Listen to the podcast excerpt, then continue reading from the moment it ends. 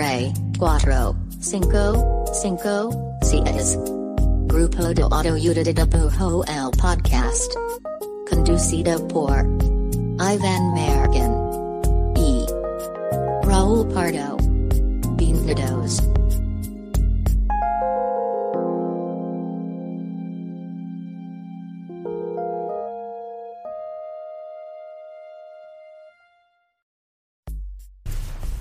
Oh. Hola, este es el podcast del grupo de autoayuda de dibujo. Mi nombre es Iván Mallorquín y me encuentro aquí, bueno, primero el, el- el protocolo con el gran sol de México, Raúl Pardo. Pero Raúl, presenta por favor, tenemos invitada y es importante y es chingón. Wow, pero son de México, gracias. O sea, Sí. gracias por de eso. nada, de nada. Este, estamos aquí con la primera invitada del año, Manje, directo desde Colombia. Aparte, no solo la primera, sino que no vienes de tierras no sumamente lejanas. Estamos hablando que estamos más cerca de lo que pensábamos, Sí. pero tierras lejanas de todas maneras. Oigan, muchas Qué, gracias. qué gusto tenerte. ¿Cómo aquí. estás, Manje? Estoy bien, estoy feliz. México me ha recibido con mucho amor. Ha sido un lugar espectacular. Gracias por tenerme aquí. Que nos decías que es tu primera vez. aparte- Es mi primera vez aquí en México y todo, o sea, todo salió perfecto. La comida perfecta, la gente perfecta, el clima, todo, todo estaba increíble. Y pues qué mejor manera de conocer a México que estando acá hablando con Oye, y- mexicanos, y- y- mexicanos. mexicanos en español. Oye, y, ¿y qué esperabas encontrarte en México? Que dijiste, ah, voy por eso, así, es la cosa que querías. Mm, a ver, como que yo siento que la manera en la que a mí me gusta viajar no es tanto como mm, la lista de cosas como turísticas que hay que hacer, sino que me gusta pensar como en qué haría una persona normal de ese lugar. Entonces, por ejemplo, ayer fui a cine, como a un centro Ok. comercial. Ah, ok. Fui a ver A pagar Things. impuestos. Sí, de Sí, Yorgos es me voy a ir a Lanthimos. trabajar a una oficina. Nos va a Al banco. Sí. Uy, voy a hacer mandados. Y entonces fui a cine, fui, fue un concierto de Joseph Days. Fui a, bueno, lo siempre, ¿no? Al Tianguis, bla, entonces esperaba como un poco... Obviamente es imposible poder replicar exactamente cómo vive la gente acá, pero sí es como un tipo de turismo que no me gusta como, a ver, allá hay muchos gringos, allá no. Vamos Ok. a donde esté comiendo la gente en la calle, a hablar con la gente, a tomar bus, como, como tratar de habitar el lugar lo más parecido posible a la, a la normalidad. Entonces esperaba eso y, y esperaba encontrarme con un lugar muy similar a Colombia. Y sí, no, obviamente son muy distintos y tienen unas cosas completamente, diametralmente opuestas. Pero me encontré con un lugar muy familiar, como que estar aquí es, es pensar como, wow, no es tan distinto, como me siento, no conozco nada, estoy perdida todo el tiempo, tengo que usar Google Maps porque no tengo ni idea de dónde estoy. Mi recuerdo de México es el mapa de Google Maps. Pero, pero se siente muy familiar a la vez, como que me siento como si, como un déjà vu extraño, como si ya conociera este lugar. Entonces creo que eso era como, como una sensación de tranquilidad, lo que estaba un poco buscando aquí. Qué chido. Siento que eso escuchamos muy seguido de la gente de Colombia. O sea, como que sí, estamos, somos primos hermanos en muchos aspectos, sí, ¿no? total, total, total. Oye, bueno, y si usted está escuchando eso y no conoce el trabajo de Manje, los invitamos a que exploren el internet y su, y su Instagram. ya. Ponga pausa al ¿cuál- cuál- episodio. ¿Cuál es tu arroba, Manje? A ver, esto siempre ha sido un tema polémico porque la gente no lo sabe pronunciar. Y ya arroba- entramos en polémica. Oh, no. eh, arroba noransec, rayita piso, pero si ponen manje en, en Instagram, Sí, sale. ahórrense las broncas. Y bueno, y si están en video, aquí arriba está flotando el arroba. Bueno, pero sí los Aquí. invito a que vean su chama porque o sea, hace cómic, que me gusta mucho lo que haces y aparte creo que eres una especialista y, y creo que no hay tantos así como por lo menos que yo conozca como en diseñar eh, portadas de discos, ¿no? De álbumes. Exactamente, sí, ¿no? sí, sí, Que sí, eso- sí. Eso es un poco lo que, Que vamos es a ver. un poquito lo que vamos a ver. Este, y algo que me gusta mucho de tu chama también es que lo que haces personal y lo que haces para el mundo de la música conviven tan en el mismo universo que... Sí, total. que- o sea, no sé si... Porque hay gente y que es totalmente respetable que tienen su jale prof- este, personal y casi casi el- lo comercial o como en su especialización casi funcionan como si fuera un estudio aparte donde tienen Sí. otro estilo y exploran otras cosas que está chingón. Pero me gusta que Sí. la línea se borra mucho en tu universo gráfico. pues. Yo creo que, yo creo que incluso como eso que dices de, de tener una manera de hacer en lo profesional y una manera de hacer en lo personal, para mí es lo admirable, para mí es lo complejo, porque yo, yo no, como que yo no me puedo separar, yo no me puedo dividir, como así intente hacer muchas cosas distintas, qué sé yo. Eh, no sé, yo por ejemplo hago dibujos muy como figurativos y muy con lápiz y muy con unos colores específicos. Así yo trate de hacer otra cosa, qué sé yo, geométrica.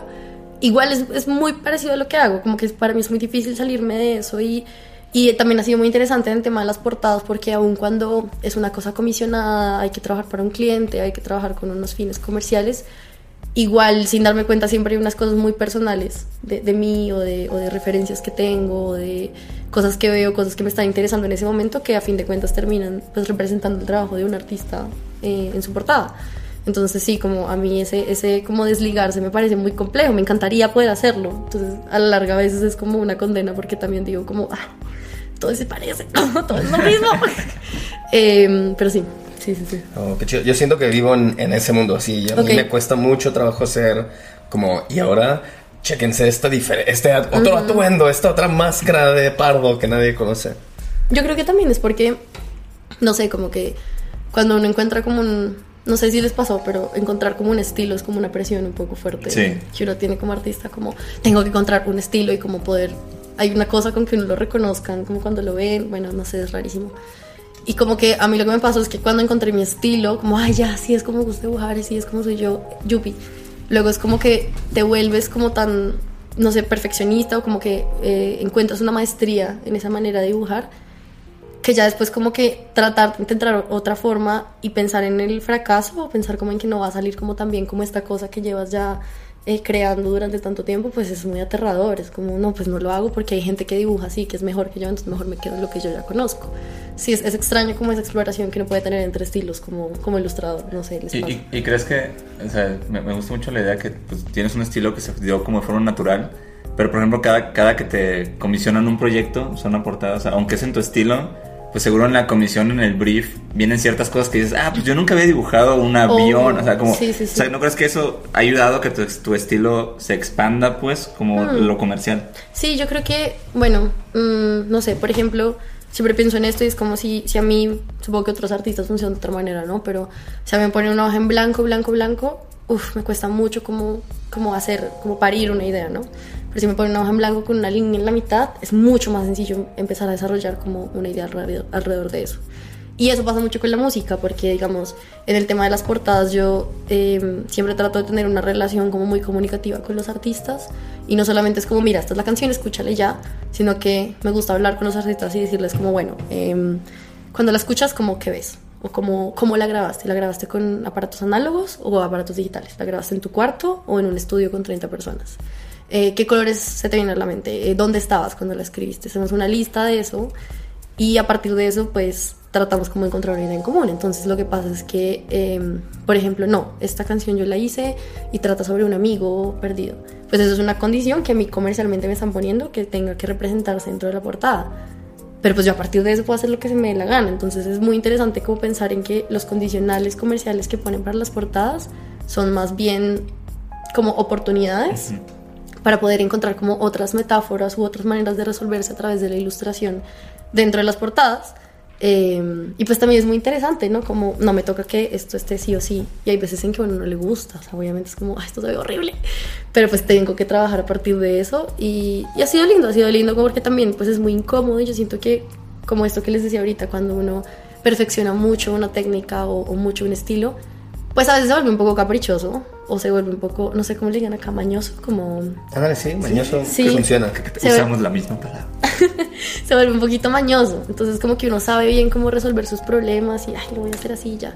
Pero cuando tienes a alguien que te pone una condición, no es tan fácil como, como escaparse a, esa, a ese problema y toca enfrentarlo y creo que también es una posición muy humilde. Ponerse condicionales a la hora de dibujar también es como una humildad muy grande al momento de ilustrar. Ahí siento que me pasa que con en, en- en ese aspecto, en el estilo, como en el, en el sentido de sentirte de que, híjole, pues ya me eché el diplomado, la maestría en mi estilo, o sea, como que siento que de- con cierto enfoque puede parecer como, híjole, si me salgo de esta cancha, pues ya no tengo ni diplomado ni maestría en otros estilos, pero siento que cuando a veces lo veo más que como un estilo visual y lo pienso como una manera de comunicar, como ya domino esta manera en la que me comunico a través del dibujo, pero eso es comunicación, como que siento que me atrapo menos, siento que es como, pues ya me sé comunicar yo de cierta manera, Ajá. pero no de esa manera no significa que se tiene que ver así, significa que es el tipo de metáforas que bajo, es el tipo de ideas que tengo, entonces como cuando me toca algo que no es necesariamente de mi manera de comunicar, como que es el reto de, híjole, ¿cómo con mi lenguaje o mis palabras visuales logro este, comunicar esta palabra que no conocía? O como esta palabra nueva la vuelvo en mi idioma. Entonces como que eso se me hace interesante para ir, como dice Mallorquín, como expandiendo el estilo y no necesariamente de que tener que salirme Ajá. por completo, ¿no? Y hacer como traducciones, robar palabras, que pasa como en la vida real, ¿no? De que pues, en español tenemos un chingo de palabras, no sé, en francés o en árabe o en lo que sea. Entonces como que vas robando de otros estilos que quizás no son los tuyos, pero ya los tropicalizas. Sí, total, total, total. Oye, tenemos, tenemos varias preguntas, Manje. Pero también tenemos un, un- un- Es que le pedimos a Manje, hace unos episodios, ya varios, tuvi- tuvimos un capítulo sobre nuestras portadas de discos favoritas, ¿no? Pero, pero la, la mandatoria es que fueran ilustradas, ¿no? Sí. Entonces queríamos hacer otro episodio, pero resultó que venías y dijimos, güey, pues mejor con una experta como Manje, hablemos sobre portadas de discos y, y en eso te vamos como preguntando cositas. Entonces, portadas de discos favoritas ilustradas, volumen 2, que el nombre tan largo, ¿no? Largo, con Manje. Para, cu- Ah. para cuando salga esto, seguro ya lo simplificamos en, en YouTube. Puede Este, ser como en, en- ¿Cómo se llama eso? Sílabas, un acrónimo. Ah, ándale, sí. P, D, I. Ajá, Sí, no, TQM. Muy bien, pero entonces, este, justo antes de echar el clavado, como en, el- la, en la primera versión de este episodio, que nos fuimos directo a las portadas, pues queríamos rebotar contigo, aprovechar que estábamos contigo, pues, para hablar sobre arte y música. Mm, Bien. Pero cre- creo que una, una pregunta que, que a mí me dio curiosidad, porque ve- veo que tienes mucho portafolio de portadas, es como, o sea, ¿cómo conseguiste hacer tantas? O sea, como tú crees que hiciste una y ese músico te recomendó o lo subiste a internet y te dieron más. Ok, em, pues a ver, yo siento que eh, fue una cosa muy circunstancial. em, hubo una ola como que ahorita ya tiene muchísima fuerza en Colombia de artistas emergentes alrededor como de la música indie y como de el rock y bueno, etcétera. Y en Colombia pasa un fenómeno y es que nosotros usualmente como las, las bandas o las personas que hacen música tienen referentes que son de aquí de México o de Argentina o de Chile o de Estados Unidos, bla. Pero yo siento que esta ola fue particular porque fue la primera vez que los artistas empezaron a tener de referentes a artistas locales también, que ya eran más grandes, como, qué sé yo, Aterciopelados, Juanes, etc. Y eh, dio la casualidad de que todos estos artistas eh, estaban, que estaban estudiando música o que estaban haciendo sus proyectos, etcétera, pues estudiaban conmigo en la universidad, eran mis amigos, eh, éramos niñitos. y pues nada, me di cuenta que había una necesidad como de, pues, de que estos proyectos tuvieran pues, un material gráfico. Lógicamente, los flyers de un evento, las portadas, eh, qué sé yo, los, los EPKs, que es como este portafolio que los artistas tienen que mandar como al- a los lugares de eventos, a las disqueras, pues todo eso es, un- es una educación gráfica. Entonces yo dije, como yo lo hago. Y lo hacía gratis, pues eran mis amigos, no me importaba nada. Y después de un tiempo como que como estaba rodeada de todos estos amigos músicos, pues todo lo que hacía y todo lo que me gustaba y que ponía en un portafolio, pues era de eso y al rato me di cuenta como esto es lo único que he hecho toda la vida. Obviamente, pues o sea, lo único profesional que he hecho por lo que me han pagado es, es por Toda hacer- la vida. Toda la vida. Todos estos siempre. dos años. Y fue como, ok, pero pues yo no, no sabía que eso era como un trabajo, como un puesto, Sí, como sí. Sí, ilustradora de música. Y, dije como, pues bueno, pues voy a autonominarme como ilustradora musical, supongo. Y, y de la nada, pues como, como, a ver, yo siento que el portafolio dio como cierta credibilidad, como, ah, bueno, si esta persona ya ha hecho tantas cosas de música, pues debe saber algo de eso. Entonces como que la credibilidad hizo como que más y más artistas, obviamente referenciados, obviamente de la misma escena musical, empezaran como a trabajar conmigo. Y a la larga dije como ya, o sea, me voy a dedicar a esto completamente. Y eso también implica una educación al respecto en cuanto a cuáles son los tiempos que necesitan las agregadoras para las plataformas, las disqueras, el bla, bla, bla. Y, y ya, entonces empecé así como una cosa como que ya había pasado y yo no me había dado cuenta y me encanta, me encanta, me parece Oye. ¿cuál fue, cuál, cuál fue el primero que hiciste que, que te pagaron? Que dijiste, ah, esto, esto es un trabajo, o sea, como mira, el equipo podría... Mm, a ver, no sé si me lo pagaron, pero primero- De hecho, todavía me lo deben. me lo deben. Esto es, un, esto es un reclamo, de hecho, no es un Si están recuerdo. escuchando este podcast, por favor, paguen. Eh, se lo hice a unos amigos que tenían un proyecto que se llamaba Bonanza Firulais, eh, que ya no existe, creo. Y era un perrito eh, nadando como en una pecera, por ahí se los voy a Ajá. dejar, en una pecera, eh, como con traje de baño. así. Está, está en Spotify. Está en ¿sí? Spotify, sí. claro. Ah, pues. Eh, está increíble, ahorita se los pongo. Y, y ya, Y ya después de ahí en adelante como que ha sido interesante porque no solamente se trata de ilustrar, sino de pensar como cuál es la manera en la que podemos crear imágenes para la música. Entonces he hecho cosas supremamente ilustradas, he hecho cómics, bla, y he hecho, no sé, fotos que están intervenidas en análogo. Todo está por una línea muy análoga porque la ilustración es a lápiz y todas las cosas que hago igual siempre son como con procesos muy, muy análogos que me parece muy lindo. Entonces sí, esa fue la primera. Qué chido. Oye, quiero saltar tantito más algo que decías cuando, cuando hiciste como esta asimilación y auto como ya asumir tu destino de que, ¿sabes qué? Pues yo soy una ilustradora musical. Ajá. ¿Sentiste como algún tipo de, como de, de libertad a la hora de nombrarte así? Porque siento, como lo que pensaba es como, a muchos en el gremio de ilustración nos pasa que, sobre todo estudiando todavía, es de que no, no te, o sea, sé que quiero dibujar, sé que quiero hacer ilustración, que eso ya es un gran paso poder como que definirlo, pero luego es como hay tantas vertientes que te sientes perdido por años a veces, y hay gente que lleva años de carrera y todavía se sienten medio en la ambigüedad. O, o que te da miedo como decretarte de solo un nicho, Sí. ¿no? Exacto. Solo de una parte de... Exacto, entonces como que sentiste alguna libertad en hacerlo tan pronto de que, o sea, ya sé que tengo que, lo que decías, ¿no? Me puse a estudiar de qué iban las cosas, Ajá. a informarme, o sea, pero ya una vez canalizado siento que es como, güey, qué locura, tan temprano. Sí, yo siento que hay algo que pasa eh, actualmente, o bueno, no sé si pasa aquí en México, pero en Colombia pasa, con la educación que se hace en artes. Pues a las personas que estudian artes, yo estudio artes, y es como que nos educan un poco como para ser como toderos del dibujo o toderos del arte, entonces uno sabe hacer de todo, editorial, serigrafía, digital, bla, bla, bla, bla, bla. Y eso es bueno, o sea, yo no digo que esté mal, pero a la larga también hace como que pues uno tenga como esta deriva extraña de, bueno, de todo esto que me gusta, como en que quiero especializarme y pasa eso que tú dices, pues que es muy aterrador. Porque entonces si yo llego y me meto en un área así como de grande, luego digo, no, pero qué tal que luego me salga para ilustrar una película y yo pues soy de música, entonces ya no puedo hacer eso.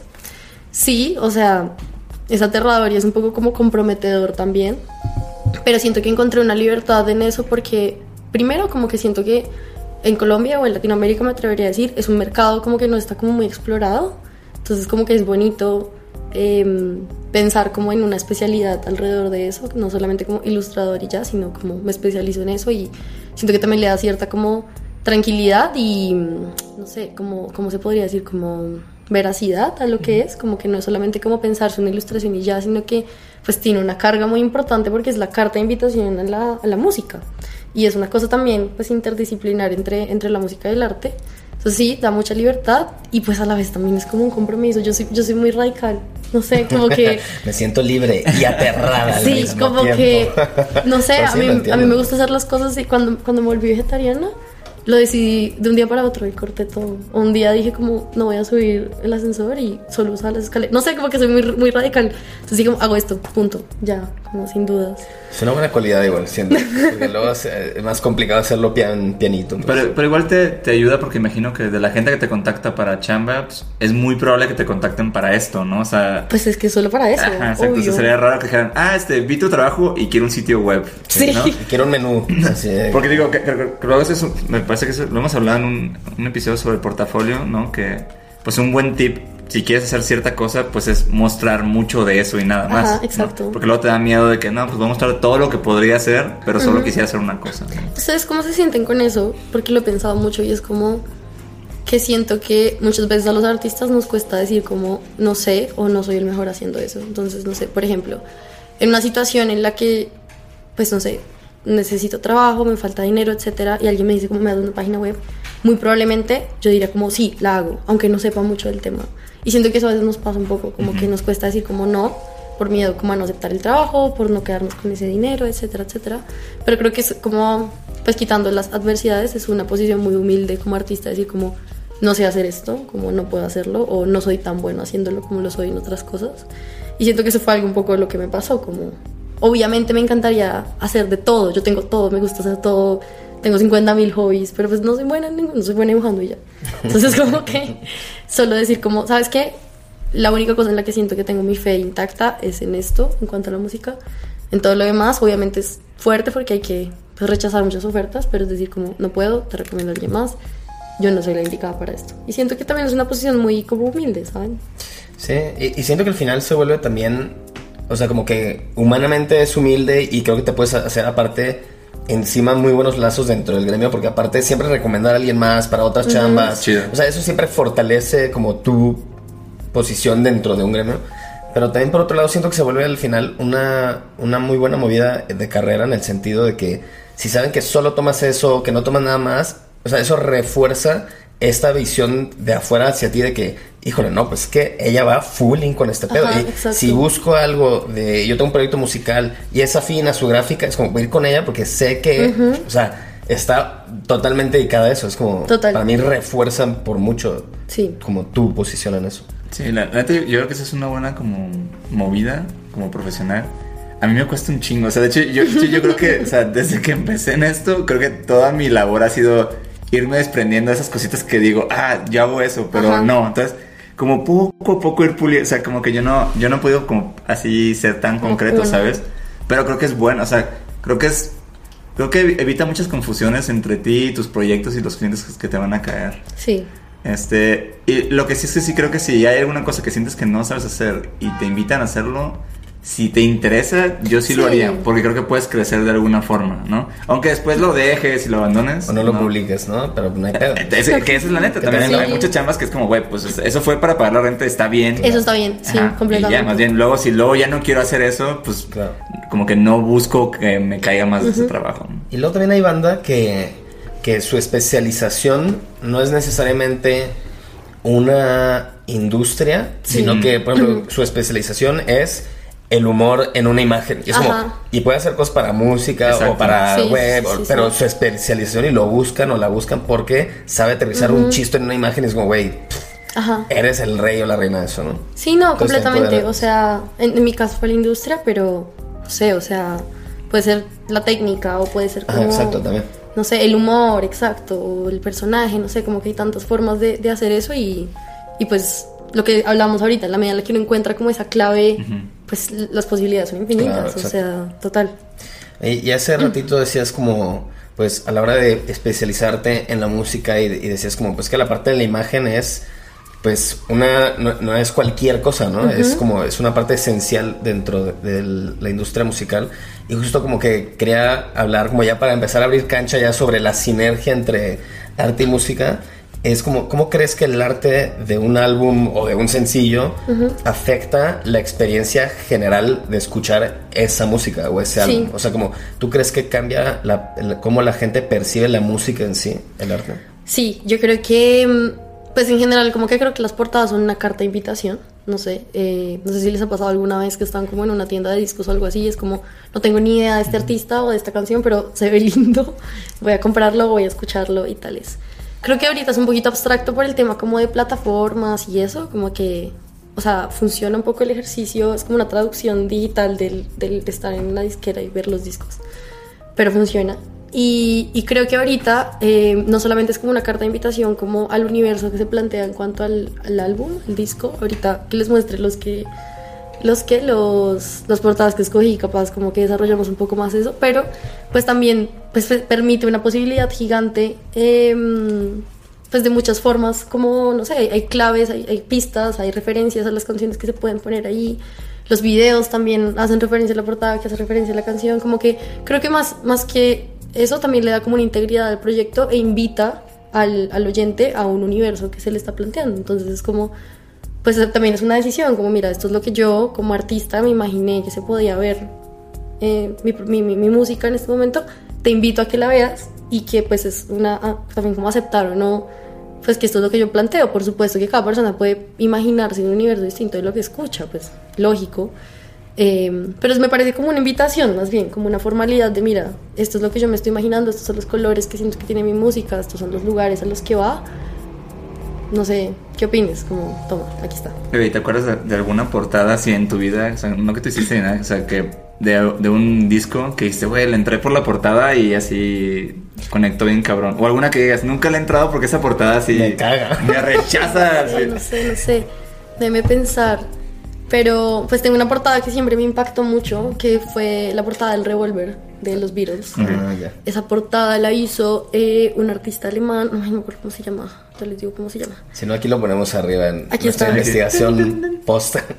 Sí, es la que es como mucho dibujo, como Sí, de y línea, ¿no? a mi parecer, o sea, es posible que este dato esté mal, pero a mi A parecer... ver, chequen por favor. Sí, fact-checking. pero es posible que se llama Klaus, creo, el, el artista. Es posible que este dato esté mal, pero creo que es como la primera portada ilustrada que se hace como en el mundo occidental, o al menos de la que se tiene el, el dato. Y se me parece muy raro porque el, el artista, lo que tengo entendido, es que dibuja a, pues, a los cuatro Beatles de memoria. Entonces son como unos rostros... Ahora no sabía eso, está chido. Sí, los dibuja de memoria y son unos rostros raros. o Por sea, eso, por eso tienen ese look así como que la nariz bien Sí, locochona ajá, y los exacto. ojos. Pues está Y- bien logrado para ser de memoria. O sea, Sí, güey. Y entonces es raro porque es la ilustración y en la parte de arriba tiene como un collage como con fotos antiguas de ellos que también pues remotan como otra época en la que pues que no es la que retrató. Y lo que me parecía como más impactante es que en la parte de abajo está George Harrison.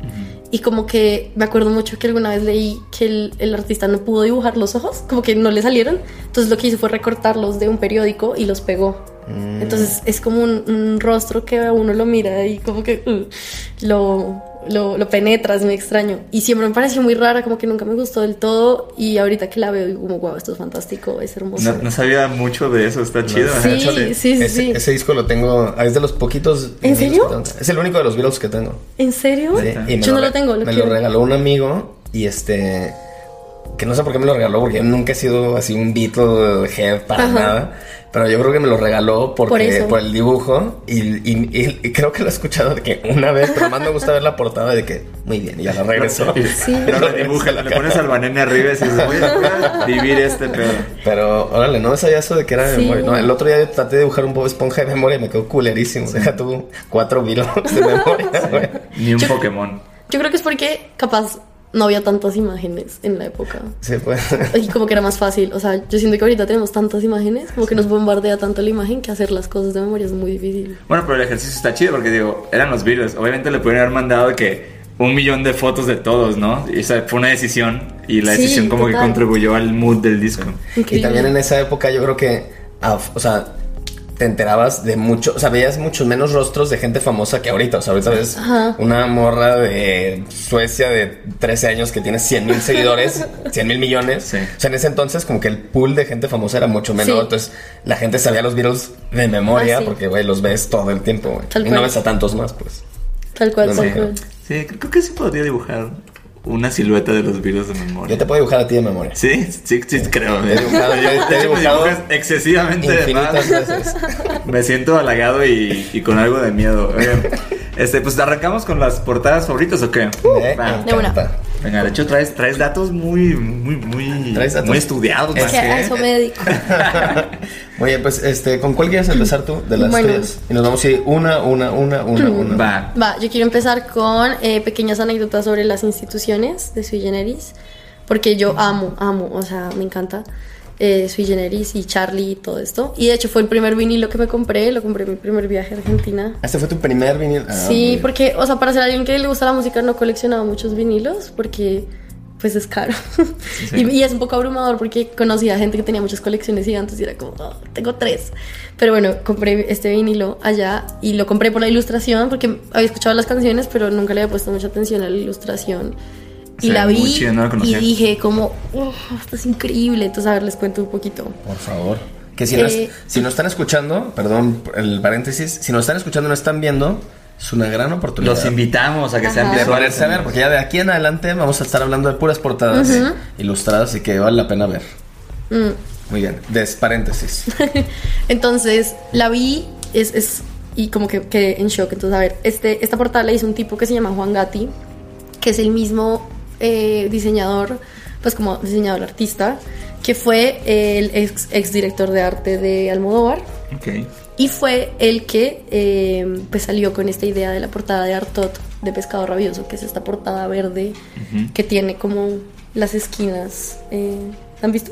Yo no la conozco. En, Busca, en- busca. en- en el episodio pasado nos, nos justo nos recomendaron esa, esa portada. Ah, ¿neta? Ujú, por eso Artaud. de pescado rabioso. Entonces era, pues rápidamente esa portada pues fue como una idea entre Spinetta y Juan Gatti y como que es un disco que tiene esta Ah, sí, forma sí, visto. irregular, entonces es un, como un dolor de cabeza para los coleccionistas porque no cabe en ningún En ningún lado. en ningún lado y siempre se ve Ya, claro, sí. es tremenda, pero bueno. Entonces, ese hombre fue el mismo que ilustró eh, esta portada. Y la, bueno, el disco se llama Pequeñas anécdotas sobre las instituciones. Y cada una de las canciones que están en el disco habla sobre una institución. La institución del matrimonio, la institución de el- la justicia, la institución, eh, no sé, del... En fin, cosas. Y este álbum fue el tercer álbum que saca Sui Generis. Ellos habían hecho como Confesiones de Invierno antes, que es un álbum como, ujú, como juvenil y como folk. ¿Cómo? Descripción. Y así como, eh, somos jóvenes y felices. Y Charlie viaja a Estados Unidos y vuelve y está escuchando como King Crimson y una cosa así como con Y sintetizadores. ya no vuelve feliz. Y es así como... "Ugh". Entonces, exacto, entonces vienen y hacen este álbum que es así como súper pesado, súper potente, que creo que también la ilustración es como súper condensada y como muy llena de información. Este álbum sale creo que en el 74. Y pues entonces cada una de las ilustraciones habla sobre una institución. Entonces, por ejemplo, la que está en la parte de abajo, que es como este personaje con las tijeras y la Sí. cinta, habla sobre la censura y sobre que pues en Argentina estamos en plena dictadura, eh, pues censuran todas las películas, censuran todas las series, entonces es como que la gente ve la tele y la, la canción que hace referencia a eso se llama Las aventuras del señor Tijeras. Veía las películas y las series y no entendía nada, pues porque todo estaba cortado porque tenían que censurarlo. Y no sé, la que está encima de esa habla sobre la institución del matrimonio, eh, se llama Vida Conyugal, anécdotas de la vida conyugal, algo así. Hay una que se llama El tuerto y los ciegos, que habla sobre la locura y sobre un personaje que se llama Cassandra, que es una mujer que tiene como eh, un poder para ver como el futuro, pero nadie le cree. Y así, entonces cada una de las ilustraciones que está ahí, pues no cada una. O sea, cada viñeta es una canción. Es una canción y habla como sobre una institución de las que está ahí. Es, es Está muy, está muy completo. Está, ¿no? está Demasiado, arte. ¿no? Sí, es como súper atascado. increíble, increíble. A mí pues, a mí me parece fantástico. Y el álbum en sí también es increíble, las canciones. Siento que es una muy buena representación como de esta música, igual como pesada, pero como con mucho humor, porque igual son chistosas. Y hay... Hubo muchas, cuando salió este álbum, hubo muchas canciones que tuvieron que censurar directamente. eh, una que se llama Música de Fondo, la, la quitaron, Botas Locas y Juan Represión, que son específicamente hablando de soldados que iban, eh, pues como, o de la dictadura o de las Malvinas, etcétera, pues las quitaban, en fin, como que para que este disco saliera fue un rollo y la portada también fue un rollo, como que todo fue un problema, pero pues esta es la versión que ya tenemos actual. Y a mí me parece tremenda, Está espectacular. Casi que parece hecha como con, con grabado, como en, en punta seca o algo así, es absurdo. Oye, Oye, ¿a ti te ha tocado, o sea, como artista que hace discos, así que te censuran algo o que te digan, puedes dibujar cualquier cosa menos esto o para nada, así nunca? No, creo que nunca me ha pasado porque justamente la gente que me busca, me busca porque les gusta mucho lo que hago específicamente. Cállate, manje, pero no hagas lo tuyo. Sí, es más bien al revés, es como, queremos algo así, pero hazlo como si lo hicieras tú. Entonces, como, ok. Pero no, nunca me ha pasado. ¿A ustedes les ha pasado? Como que les digan, como, no puedes hacer esto, no puedes hablar de esto. No. No. Ah, sí, a, mí, a mí no. o sea, a mí me tocó diseñar y que en el, en el- como que en el brief te digan, no, no calaveras, cosas así, pero muy soft, la neta, no a este nivel de que eh, no puedes hablar de esta institución, no, neta. No, pues, obvio, Sí, o a mí sea. me ven para marcas como, ja, con marcas es como, güey, pues nomás no podemos meter nada de alcohol, pues, obvio. Es como- Obvio, sí, sí, sí. Pero lógico. nunca nada de que, o sea, nada que dijera como, "Ah, mis principios. Sí, exacto, que, que- que digas, güey, como que este, me estás censurada, así como, esto es no. Sí. Este, algo que me gusta mucho de esta, que no la había visto yo, Yo tampoco nunca. pero como que justo ahí, eh, o sea, hay portadas donde se hace alusión a las canciones y hay ciertos easter eggs y demás, ¿no? Pero esta es como llevar eso, pero a lo más explícito. Que escucha, te llegó información. Me, me- me- me está llegando, me aquí. estaba hablando alguien de su generis. no, pero te estaba checando un ruido. Pero... este, como que esto lo lleva al extremo en el sentido de que son como tal cual viñetas, o sea, son como subportadas en una Sí. sola portada, lo cual se me hace bien loco. Sí, es como demasiado, Es demasiado. ¿no? No. Además que siento que, no sé, como en general, todo el siglo XX es como una cosa en la que era muy importante como que el artista estuviera en la portada y una foto en la que se viera guapo y no sé qué, como pensarse en, en cosas eh, ilustradas, pues no es muy común, no es muy común, es extraño porque eso también pasa con Pink Floyd, de hecho, como al, al principio, Pink Floyd es como de las primeras bandas que se arriesga como a hacer portadas ilustradas o portadas muy minimalistas, como un triángulo, trin, una vaca, Y es, es como, es- es- es- fue muy impactante para la época, pues, en donde todo entraba por los ojos físicamente. Entonces tenías que hacer portadas donde salieran los artistas guapos, Sí, como títulos para grandes, conocerlos, coloridos, ¿no? Ajá. exacto. Y como que Claro. estas cosas y estas apuestas, pues, son bastante novedosas para la época, ¿saben? Y la gente que "Mm, han de estar bien feos. si no quieren salir en la portada. Sí, la gente. Creo que están ahí, ahí están chiquitos. Aquí está Charlie. Ahí Ah, está, sí, pequeñitos, Sí, como en, hasta en les, la les viñeta. hicieron un favor. ¿Cómo la gente? ¿cómo? Es que no sé cómo se ven, no puedo ir a verlo. Eh, ver, Increíble. Muy bien, muy buena. tú, Gran, tú. gran portada, estoy intimidado porque mis portadas nada que ver. No tengo tanta información. A ver, Mayor, ¿con cuál quieres empezar tú? Ah, ah, pues tú empezaste estas. No, quiero empezar con la tuya. Va, mi portada después de esto. Mi portada es del álbum The Korn, de- Increíble. que se llama Issues. Es- esa portada, la neta la traje, uno, porque es la primera vez que yo he visto que una banda así como grande en su época, ¿no? Eh, hizo un concurso, o sea, esta portada es, un- es de un concurso realmente. Entonces, cuando hicieron un concurso como con MTV, Wow. y realmente es- cuando sale este, este álbum tiene cuatro portadas que son los cuatro, o sea, los cuatro lugares que ganaron, pues. Este fue el primer lugar. De hecho, aquí están las demás. Ajá, pero aparte Ok. está el segundo, tercero y cuarto. Wow. Entonces, la neta, fuera de, de, de, de cómo está el arte, de que bueno malo, me gusta mucho el ejercicio. Y te digo, yo no, seguro ha pasado, ¿no? Porque yo- hace, hace unos años también NoFX hizo eso con un. NoFX tenía un club de vinilos que se llamaba Ok. como el club del vinil del mes, una cosa así. Y, y cada mes lanzaban el concurso y tú podías como que ganar, ¿no? De hecho, un amigo mío de Culiacán tiene una portada de NoFX. Que. Increíble. Entonces, más bien, esta portada traigo porque se me hizo bien chido el ejercicio de, güey, es un concurso para un disco que va a tener, porque aparte en esa época pues imprimían de que miles y miles de, de álbumes, ¿no? Claro. Y, y esa fue la que ganó, güey. Y es como, nunca, yo no, yo, seguro hay más, ¿no? Pero ese es el primer concurso que yo recuerdo de que gánate tu portada de Korn. Y fue el más famoso, al menos de nuestra época, fue Ajá. el más famoso. O sea, no recuerdo otro. Bellísima.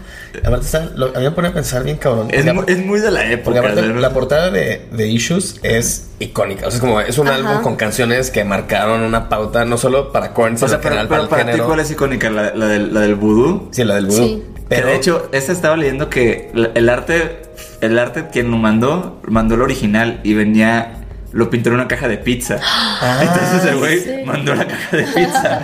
y, así que inscribo para mi concurso de hacía más varas, ¿no? Eso Está está, cabrón. eso está muy real. así como- Increíble. Pero, o sea, el punto es que esta se volvió como la más icónica, pero Ajá. justo como que cuando la gente, si te pones a pensar 20 años después de este álbum y dices como, ah, Korn, y luego lo piensas en la portada y tiene como todo un, o sea, tiene toda una estética que luego como que permeó pues ya como en el imaginario de la como banda. que se Sí. quedó. Ajá. Entonces como que lo que se hace cabrón de, de, de esta anécdota en el que hay otras tres, o sea, es como ver los posibles escenarios así como de. Marvel, ¿no? De que, y en el universo donde ganó Sí. esta otra portada como que se volvió la más famosa. Sí, no, y, y el, CD venía, o sea, tú podías como Sí, que podías desdoblarlo y poner y venían las otras portadas. Exacto. Sí, exacto. Wow. Sí, que viene esa que es como de Rock Tunes, ¿no? ¿Te Sí, acuerdas como de la, de la esta época de muy dos mileros? Eso también está lindo, como por pensarse el disco, como no solamente como el, el soporte, sino capaz como una manera en la que también pueden interactuar y cambiar el arte. Hay un, ay, olvido el nombre, pero hay una, yo me enteré esto hace muy poco, como que aparentemente hay una categoría en los Grammys que premia como la mejor portada. Sí, sí, sí. En los Grammys eh, gringos, ¿no? Nunca me he fijado en Ajá. los ganadores de eso. Y hace, hace como dos años, 2021, creó un disco español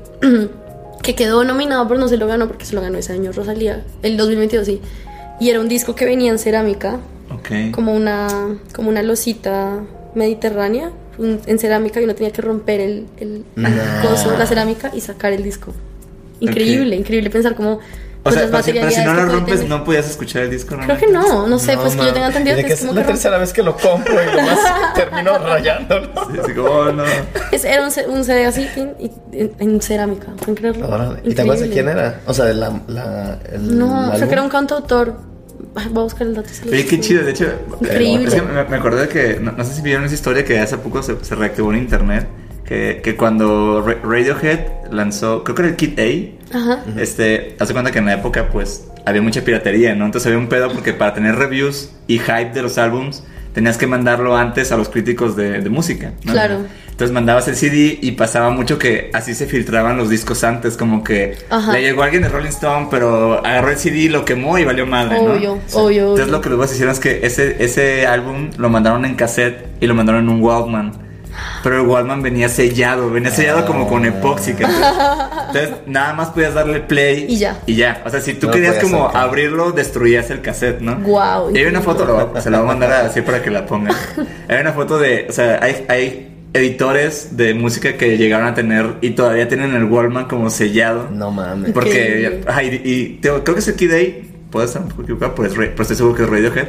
Y es un Walkman negro, todo como sellado horrible, y ya dice como Radiohead, Day, así como es para eso. No. Wow. Pero qué técnica tan piratería como, o sea, como para evitar piratería como tan así clever, ¿no? Sí. Como, puedes escucharlo, pero no hay forma así de que se lo vas a pasar a nadie. Está Wow. loquísimo. Increíble. Este, Bueno, dato extra. dato extra. Muy bien, a ver, vamos a ir con este Va. Wow. The Offspring americana. Este, que esta portada me sigue gustando mucho. Y, y creo que entre más cerca la veo, como que más veo como sus imperfecciones, que también están chidas, o sea, Ajá. cómo se hizo. Este, pero este disco en particular me toca un nervio en el corazón. Porque fue el primer disco que tuve. O sea, como des- fue después del boom de cassettes, fue mi primer disco, disco que El, tuve. el CD. El primer CD que tuve. Y este, y me acuerdo que me, como que la portada me hipnotizaba, como que esta portada, que también la contraportada era como justo como lo cabrón para mí, era como, Claro. porque veía la portada y decía como, oh, está bien macabro este pedo, y lo volteaba por amor, ya pues lo volteabas, No me acordaba de la contraportada. y la contraportada era como ya la pura, las patitas del niño. Que, que murió al parecer. Entonces era como súper morboso, no sé. para- y a mí de, pues estaba bien chico y era como, "Ah, no mames. Entonces, no sé, como que esta, esta portada de, de disco me marcó mucho en el sentido que era dibujada y creo que fue el primer también, o sea, creo que nunca tuve un cassette que la portada fuera dibujada. Sí. Todas eran pues, típicos fotos, Ajá, sí, diseño sí. horrible. Entonces esta como que fue el primer dibujo, el primer CD que tuve, entonces, y aparte este disco me mama, entonces como que me, me, queda me quedó grabado. Que justo ya platicando previo al episodio con Mallorquín, me dijo que era de este güey, el Frank Kosick, que, que yo sin saber que era de ese güey, como que le dije, ay, a ver, y me puse a googlearlo y fue como, güey, claro, este güey pinche hizo mil cosas que permearon en nuestra, pues al menos en la cultura musical, pues noventera y como muy punk rockera sobre todo, entonces de que cosas para Green Day, para Nirvana. sí, sí, sí, total. Y luego lo decía Mallorquín como, sí, ese mismo güey también que tenía como este harto de famoso. Yo de que, güey, el conejito es de ese güey. Sí, cierto, es este güey. Y ya, pues, como que ya no pude aguantarme el wikipediazo de que, güey, ¿qué pedo con este güey? Que este, que me sonaba de nombre, pero no lo tenía tan presente. Pero bueno, el punto es que este cuate, pues justo en la escena como ochentera, noventera, pues el güey se volvió como que el padrino de los geek posters, Sí. pero ya como de art prints, que pues ahora es Sí. así muy cabrón. Y luego, posteriormente, se hizo el, como también uno de los pioneros de los art toys, que no sabía, sabía que le había entrado con el conejito El este. conejito fumón. Pero pues este cuate, este, el- Guau. este cuate ya bien igualado, ¿no? el, el Don, Don Cosick, este, fue director creativo de, de, ay, ¿cómo se llama esta madre de los Art Toys? Se me olvidó el nombre Que Kid Robot. de Kid Robot. Ajá. Ah, Wow. no sé. El director no sé, creativo no sé. de que así por Sí. excelencia de Kid Robot. Entonces ese güey estaba, o sea, fue pionero y dirigió el pedo cabrón, güey. Yo tampoco me acordaba de toda la obra de Kosick. Es que el año pasado falleció. Y, Sí. y fue cuando vi como así como todo su legado y dije, como, güey, hizo, que- hizo demasiadas Qué cosas. locura. Demasiado. Increíble. Ah. Entonces sí, fue como esas cosas, de esas personas que es como, güey, qué cabrón, cómo Qué influyó, prolífico, qué prolífico. Siento que de, de esta portada algo interesante es como pensarse que, pues el hecho de que, pues, o sea, en, en las portadas de discos hay un solo formato, ¿no? Como un cuadrado, uno a uno. Y casi que es como una viñeta invisible, como que, digamos, en esta portada, como estos tentáculos de este personaje, un poco quedan cortados por una viñeta.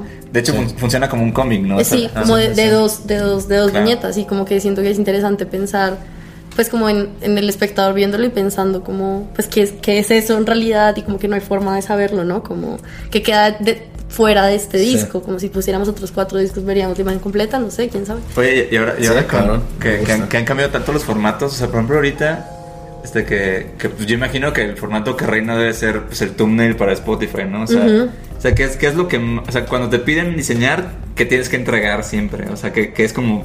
O sea, la portada y mandas eso nada más y ya, o tienes que adaptar la cosa. Ok, eh, pues uno hace una portada que tiene que tener como, ya ahora técnicamente hablando, eh, usualmente tiene que tener como 3000 por 3000 en píxeles, eh, de cualquier manera, no importa.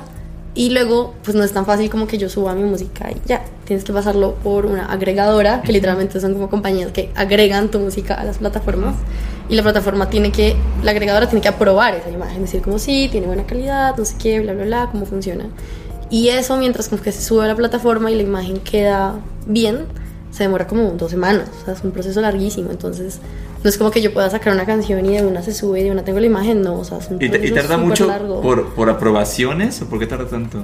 No sé, yo creo que es como por cosas de la plataforma, o sea, como por tener ese archivo ya completo. eh, pues no, no, solo- no subes solo la imagen, subes la letra de la canción, Mm, subes claro. el MP3, subes todo. Hay veces que. ¿Cómo se llama eso? El Canvas, creo que se llama, que es como cuando abres una canción de Spotify y tiene como un videíto Sí, como- atrás. como el Ah, loop, sí, ¿no? sí. Ajá, y como un loop. ¿Y te bueno. ha tocado hacer de esos? Sí, sí, sí. Ah, qué chido. Es, es cool, es muy cool. En, para, mm, para un amigo muy cercano que se llama Benjamin Walker, eh, hicimos el, la animación de, de Spotify pues, para redes y, y la portada. Y la portada es como una foto con unas intervenciones en pasteles grasos, escaneado y ya. Y lo que hicimos fue hacer una animación cuadro por cuadro también con pasteles para el canvas. Entonces es muy bonito, tiene como una textura muy, muy análoga, muy bella. Y, y ya, y un poco eso, esperar a que lo prueben. Muchas veces no lo prueban por calidad, por tamaño, por cosas así, nada raro. Y supongo que capaz si tiene algún mensaje de odio o algo así. pero Bueno, tal vez. Muerte vez- Tal a vez eso puede esto. hacer que no ¿Quién acepten tu arte. no sé. Entonces detengan el mensaje de odio, por favor. Oye, y el, el Canvas, ese me da mucha curiosidad porque luego... No me sabía el nombre de técnico Creo de que yo, eso. es yo- Canvas. yo tampoco. No, pues ahora es Canvas. Ya Ya, lo dijo hecho, más bien, es Spotify. el nombre nuevo. Spotify, si se llama diferente, ahora habrá que hacer cambios. Nunca, Este, nunca he hecho uno de esos, fíjate. No, ni yo, pero justo me da curiosidad porque si bien son bastante recientes y me da mucha curiosidad porque hay veces que meto a una canción y el Canvas está de que perrísimo, súper, Sí. súper a propósito, como que Sí. para el formato. Y hay otras veces que me meto y es como nomás como chile y mole pozol, así como que, como que parece que es como, güey, pues manda esto y para nada se ve para ese formato. Entonces como que... Pues a veces también es así, porque, y ese es el tema con, con este tipo de ilustración, y es que si yo me paso un día de la fecha que tengo que entregar, pues eso retrasa un día el lanzamiento de Sí, la canción, claro. y pues detrás de eso, detrás de es un subir una problemón, canción, ¿no? O sea. pues está una fecha de lanzamiento, hay un pre-save que se le lanza a la gente, hay unas, eh, no sé, como... Hay muchas cosas, hay muchas fechas y muchos tiempos. Yo creo que es uno de los temas más complejos de este tipo de ilustración. Yo, por ejemplo, amo procrastinar, como que yo no puedo trabajar a Mm, tiempo. qué rico. Y- Deliciosa, no me cuesta y, y con este con esta con este trabajo no puedo porque me paso un día y eso retrasa no solo a mí sino a un equipo gigante de personas a unas giras a un equipo de marketing a un montón de cosas a la disquera bla bla bla entonces necesitamos esto ya ya es ya o para esta fecha y no puede pasar de esa fecha entonces todo está como muy calculadito Claro. muy bien pensado porque si no mucha gente también depende de eso O sea, cuando veo un canvas que está chafa es porque no, no alcanzaron, alcanzaron. no alcanzaron y mandaron no. lo que no fuera. alcanzaron Oye, O sea, y, y tú que amas procrastinar, ¿cómo, cómo logras eh, pues volverte tan buena en deadlines? O sea, si, si estás en una empresa que los deadlines son tan importantes, sí no sé es suerte solo pasa. No, no, no, No tienes ninguna técnica secreta de, de administración de tiempos. Yo creo que también es pensar como que incluso el tiempo que no estás que no estás usando activamente en el dibujo es, es tiempo que estás usando para, para trabajar, ¿no? Entonces, no sé, si por ejemplo tengo que hacer una ilustración sobre una canción, pues o sea, en vez de sentarme mientras a escucharla, así, pues, mientras camino, escucho la canción y anoto siempre eh, lo que les dije, los lugares, los colores, las cosas que me, los materiales incluso, como que escucho una canción y digo como, no sé por qué, pero siento que esto suena a madera, o siento que esto suena a plástico o lo que sea. Sí. Entonces mientras vas haciendo eso y, y yo, eh, pues lo que les digo, como siento que mi- en mis trabajos tienen cosas muy personales, incluso cuando hago portadas, porque no sé, hace poco hice unas portadas para un grupo en, en Colombia que se llama Guita en Chanclas y son como unos cómics, digámoslo así, de un sencillo y una portada, son como unos cómics.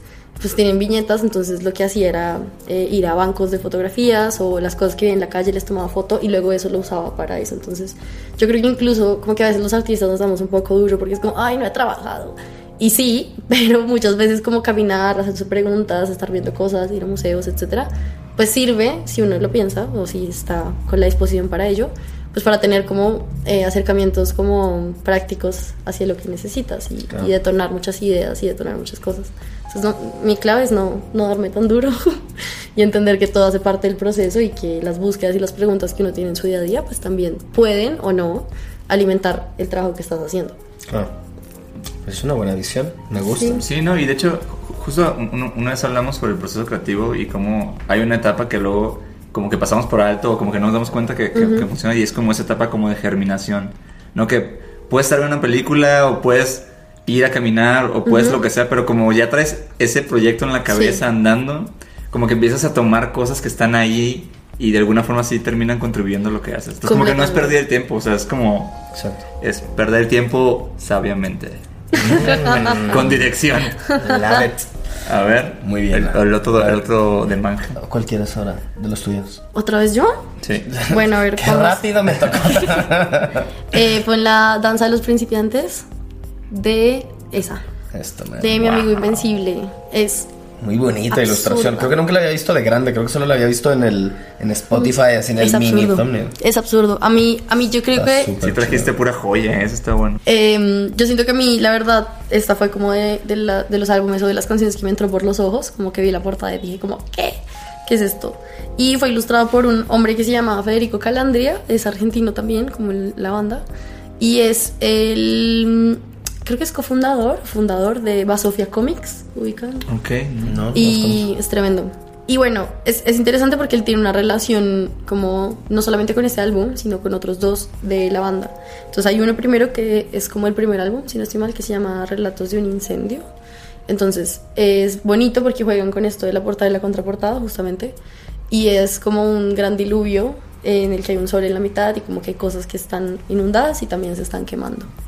Y luego después ellos lanzan otro álbum que se llama La Nostalgia Sound System con este mismo eh, ilustrador y es la continuación de la primera. Entonces, primero está este gran diluvio y las cosas, el mundo se acaba, etc.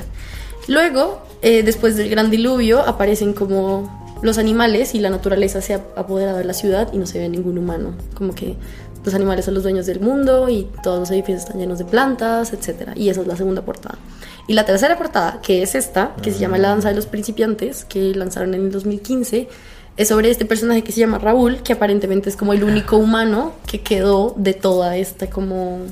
em, Sí, o sea, hay, hay- hay- hay una, hay una Catástrofe. narrativa de todas las. Exacto. Ok, está bien chido. y ahí está como con los animalitos y pues las canciones también hablan un poco de eso, como de ser este último ser humano después de la catástrofe. Y a mí me parece hermoso porque el estilo de ilustración es súper particular y el artista en general tiene como un montón de referencias de como la cultura del internet y como de las caricaturas de una revista de ilustración muy famosa en Argentina que se llama La Martín Fierro. Eh, y como que te- me parece que tiene un estilo muy parecido al de esta serie Ugly Americans, ¿se acuerdan? Ah, sí, es cierto. Y, y nada, me parece muy lindo, me parece bellísimo que, que una banda se plantee como tener no solamente como una continuidad narrativa dentro de su música, sino también como dentro de las imágenes y esta misma idea que teníamos ahorita sobre como que los discos sean viñetas, pues Ujú. esto obviamente es una viñeta. Sí, por excelencia, ¿no? Y nada, me parece increíble, es- tiene una textura muy linda. La- eh, hay demasiadas cosas que quiero de- platicar. Se Este, llama Raúl como por yo. un lado, por un lado, Por un lado se llama tocayo. Raúl. Este, se me hace tan cabrón cuando hay un compromiso conceptual a largo plazo. O sea, como Por que- años, ¿no? Ajá. Ahorita, sí, porque si, si de por sí pensando, no sé, en, en algo pensamos más como del mundo de solo ilustración, ¿no? De un, este, de unos pósters y de hacer más una secuencia de pósters que venden lo mismo, que los puedes hacer en tres meses, date tú, pero ya es como, no comprometer a darle seguimiento a este proyecto, Ajá. o sea, pero como en la música, en un proyecto que cada álbum va a tardar años en hacer, que aparte es un trabajo en equipo, entonces no todos van a compartir pues, la misma emoción, visión y compromiso, en- al, al menos no en los mismos niveles. Se me hace loquísimo. Sí, es absurdo. Está muy cabrón. chido. Oye, ¿te, te tocó trabajar con artistas por más de un álbum? O sea, te- llevas como. Ah, llevo varios con ese. Sí, sí, sí. eh, pues con estos chicos que les dije de, de Guita en Chanclas, hicimos el- la portada, una portada y la otra, y la del disco ya. Y es, es bonito, me parece que les da mucha cohesión. Y ahorita con Benja Walker eh, hice, el chico que les dije con el que hice como Sí. las fotos intervenidas y tales. Eh, hicimos los dos sencillos y ahorita estamos haciendo el álbum, portada y contraportada. Entonces también es, es interesante porque ha- hay unas preguntas que se hacen. Entonces, si estamos haciendo el disco, hicimos los sencillos, tin, tin, tin, y ahora estamos haciendo el disco, pues la pregunta de la imagen del disco no es solamente como cuál va a ser, sino cómo hacemos para integrar los elementos visuales que ya usamos en todo esto y darle una muy buena cohesión pues a esa portada final. Es, es interesante y también pues ha sido lindo porque me permite como crear una relación muy cercana eh, con los artistas con los que trabajo porque para mí es vital, o sea, yo no puedo tener una relación de trabajo en la que alguien me diga, haz esto y ya, sino que necesito que los artistas también se hagan preguntas pues sobre lo que, lo que hacen y que me cuenten de sus procesos, aunque yo no esté involucrada, porque eso alimenta y enriquece un montón la imagen. Claro. Aparte siento que hay pocas este, situaciones u, u oportunidades de chamba en las que se trabaja artista con artista. O sea, como que un álbum musical es de las pocas circunstancias o los pocos productos que es una colaboración entre ambas partes artistas. Y entonces se me hace que, que al final, como cada artista tiene su medio de comunicación y su manera de expresarse, pues el encontrar, esa, esa- en una primera instancia puedes lograr magia, pero al mismo tiempo es necesario ir eh, como tallereando, hablando y conociéndose más y más y más para llegar al, así como al meollo donde no mames, aquí en el diagrama ven tus conceptos y los míos Ajá. hacen, se abrazan bien cabrón, ¿no? Entonces como Sí. que siento que en muchas ocasiones, y seguro te ha pasado que trabajas un proyecto y es como, híjole, salió bien, pero el segundo saldría, ojalá volvamos a trabajar porque ahí ya nos vamos a conocer mucho mejor. ¿no? Total, total. Y yo siento que, como que si, nos, o sea, si uno en verdad se pone a pensar, las, las áreas como del arte no son tan distintas entre sí. O sea, como, como entre la música o el teatro o el cine o, o la ilustración, en verdad no son tan lejanas. O sea, siento que muchas veces tenemos como unos límites, como no, es que somos completamente distintos y es como no, a fin de cuentas hay un tema de, de creación, hay un tema de sensibilidades, sobre todo de materia, pues el sonido es una materia también, eh, la luz en la fotografía es una materia, el, el papel es una materia. Es como que siento que en la medida en la que uno logre entender esas cosas, que en verdad hay más cosas que engloban más que las que, que, que difieren, pues es muy fácil hacer relaciones entre ellos. Entonces, como, eh, no sé, ¿a qué te suena esto? Me suena tal. Y yo, ah, entonces significa que vamos a hacerlo de este color. No sé, ¿sabes? Sí. Así. Qué chido, qué bonito. Sí. Bueno, me, me da ganas de escuchar los tres álbumes seguidos de, De, una- de un jalón. de un jalón. Muy. Recomendado, muy recomendado. Mallorquina, ¿a dónde nos vamos? Eh, ¿A cuál? el, el que aparezca está bien. No me conflicto. ¿dónde Ah, bueno, ya sé cuál es el de Tyler. Pon el de Tyler. ¿Dónde estás, Tyler? Ahí estás. Ese. Va, puse este que creo que es de 2018, que se llama Flower Boy de Tyler the Creator. Eh, la neta, pues primero lo puse porque ese álbum me gusta un chingo. como, o sea, me encanta, sí, me parece muy, muy bueno. It's absurdo. Ajá, en ese año también medio lo lanzó con un Tiny Desk que también me parece que es muy buen Uf, Tiny es Desk. Muy bueno. Es buenísimo. Y la neta, lo puse uno porque primero yo no sabía que esto estaba como pintado, ilustrado. O sea, yo, yo siempre pensé cuando... Y creo que eso es de las cositas que no son tan chidas de, de las plataformas, que pues como que no acabas de... Siempre ves muy chiquito los, los covers, ¿no? Sí, sí, sí, sí. Entonces, hasta que lo vi justo en un vinil, como que me cuestioné, oye, este pedo está como pintado, no sé. Ya que viste la textura, ¿no? Sí, Claro. sí, exacto. ajá. Y ya de ahí investigué un poco. Este lo hizo un artista visual que se llama Henry, Henry White. Eh, pues como que lo comisionó Tyler, que de hecho yo llegué a él después porque aparte del, del disco, ilustró más cosas para, para Tyler. O sea, como unas campañas, está muy, muy chido. Porque cuando salió este disco salió con esta portada y salió como con otra que era como una cosa que medio hizo Tyler él solo, pues, ¿no? Y ya de ahí me clava mucho en, el- en la obra de, de él, que de hecho recomiendo su, su Instagram, lo pongo por acá. Es H-Whitey. Este, y pues me gusta mucho lo que hace, o sea, realmente siento que es, ahorita que hablábamos de, de como este matrimonio entre las portadas y la música, o sea, como que este es un álbum que cuando yo escucho el, el álbum pienso bien cabrón en la portada, o sea, Sí. como sí me genera muy cabrón eso. Y aparte siento que esta estética le sumó al artista en esa época, o sea, Sí. mucho de lo que hacía Tyler tenía un chingo que ver con lo que se vio en la portada. Sí, pues, sí, ¿no? sí, sí, de a, acuerdo. a pesar de ser un güey tan visual y, y por esas fechas me, me tocó justo, de hecho, verlo en vivo y, y era mucho lo que veías, pues, ¿no? Como, o sea, me encanta como, como lo que hizo un artista visual Sí, terminó volviéndose mucho Total. de la música y mucho del mundo de, de- de este güey. Ya, me parece un gran álbum, realmente. Uy, es, es increíble. es todo lo que tengo que decir sobre ese disco. Y te vas, ¿no? Y te paras y bueno, adiós, güey. Quiero- los audífonos, así.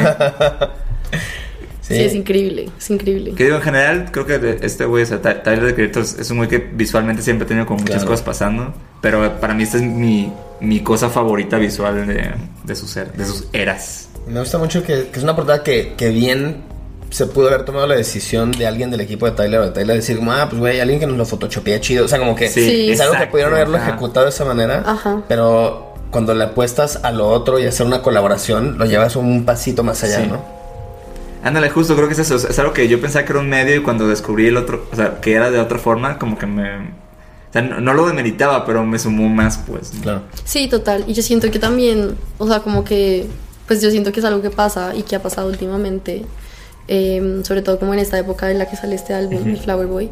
Y es que también después es como un referente como de una época, Sí, es como un referente de un momento, como, no sé, del mundo, ¿saben? Y como que eso también pasa, por ejemplo, con la portada de Blonde de Frank Ocean, que es como solo Mm, esta cara sí. con él. Y a mí eso de una me remite como a, a un lugar, a un A un espacio, año, un ¿no? año. Este, este, este año fue como wow en música. Sí, sí. Eso me parece que pasa mucho con Tyler y en general con sus portadas, pero sobre todo esta. Yo siento que es como la que lo catapulta como a sobre todo a estos mercados también latinoamericanos, Sí. a mi parecer. Muy bien. Ahora nos vamos. Ahora nos vamos a esta. Esta no Wow. recuerdo de qué año es, pero el disco se llama Nerubian Doom, que justo hace juego porque es un disco en colaboración de MF Doom, MF Doom junto con este Bishop Neru, este, ambos raperos. Y esta portada es de un güey que su seudónimo es Ghost Shrimp. Y es uno así, de los artistas que más me gustan, pero sobre todo porque es alguien que logra como que crear microuniversos. O sea que en sus ilustraciones gravité hacia ellas porque como que en todas hay demasiadas cosas pasando, pero hay mucha narrativa, hay muchos Sí. detalles que te suman a la historia, te suman a la Él, historia. él- él hizo, de hecho, el universo de Adventure Time. Él ¿no? hizo el universo de Adventure Time. Wow. Y este, o sea, él diseñó como el, el Candy Kingdom, el Ice Sí. Kingdom, la casa de árbol, ta, ta. Wow, wow. Entonces es un cuate que se dedica a crear universos y justo pues mucho de lo que hemos platicado hoy es que pues es una invitación, la portada del álbum es una invitación al universo del artista, ¿no? Entonces Sí. como que sentí que conectaba mucho por ese lado. Entonces bueno, en este caso, este, como que lo que me gusta mucho, fuera de que estéticamente la portada es un dibujo perrísimo y como que ya medio te suena épico y te suena como que qué tipo de trayecto e historia van a recorrer estos güeyes, este, ambos como personajes del, del álbum, pero luego también como que el güey como que logra des- desarrollar muy chido como que y cómo se vería el merch de esto y por ejemplo aquí tienen Wow. que me acuerdo que tienes un video sobre los El picture disc. los picture disc Sí. entonces como que simple- o sea esto casi casi lo tendría colgado es como güey me vale verga escucharlo no lo quiero tener güey". Sí, sí, sí, sí, sí. entonces como que es alguien que logra como que aplicar muy bien su gráfica O sea, ese fue el vinilo tal cual. Así, Sí. así se veía. O sea, O sea, había uno normal y había esta versión Picture Disc. Entonces, como que es alguien que, que toma varios elementos de su ilustración y luego los logra aplicar en otras maneras que nomás siguen sumando y sumando la historia y como el desarrollo de los personajes. Entonces, siento que es un güey que sabe trabajar chido con los artistas y como que sacarles el jugo y añadirles este universos pues de sus trips. Siento que es lindo como porque eh, pues uno casi que podría quedarse solo viendo la portada y como tratando de adivinar como Y se te olvida ponerlo, ¿no? sí. como a qué está haciendo referencia cada cosa, como cada símbolo, como este hombre que lleva Doom encima o como estas casas en, en llamas o los personajes que están abajo, casi como pues como no sé, una pintura, qué sé yo, eh, Sí. en el Renacimiento O sea, quedas hay, viendo sí hay como wow, tantas cosas para ver ahí en que podrías como perderte, ¿no? Así. Increíble. Oye, Maje. ¿y, y de los picture discs ya te tocó imprimir alguno? No, no, no, no he sacado mi primer vinilo, pero Por lo favor, voy a sacar. aquí ya Manje está disponible, Manje está disponible para un Picture Disc. Es que es un, gran, es que es un gran formato, ¿no? es O un sea, gran formato. Voy a sacar un vinilo. O sea, voy a. Pues yo no, obvio. Ah, o sea, Pero- tú vas a sacar. Voy a, voy a ilustrar un vinilo. No sabemos si va a ser picture disc o no. Que va a ser como el, el- la primera forma, como física de, de las portadas, que es como, wow, increíble. Em, pero me parece muy interesante con eso que con ese picture disc que está ahí como porque es lo que les decía ahorita como que más allá de ser el soporte el, el CD o el vinilo pues incluso como ese material de vinilo vinilo plástico también se puede convertir en, en un soporte para y, y también pensar como en el valor que puede tener para la colección, no solamente como la música, que por supuesto que es vital, sino como que los propios coleccionistas o como la gente que consume como música en su máxima potencia, pues también se haga preguntas sobre la imagen, me parece muy valioso sobre, sobre esa ilustración. Es bellísimo, bellísimo, bellísimo.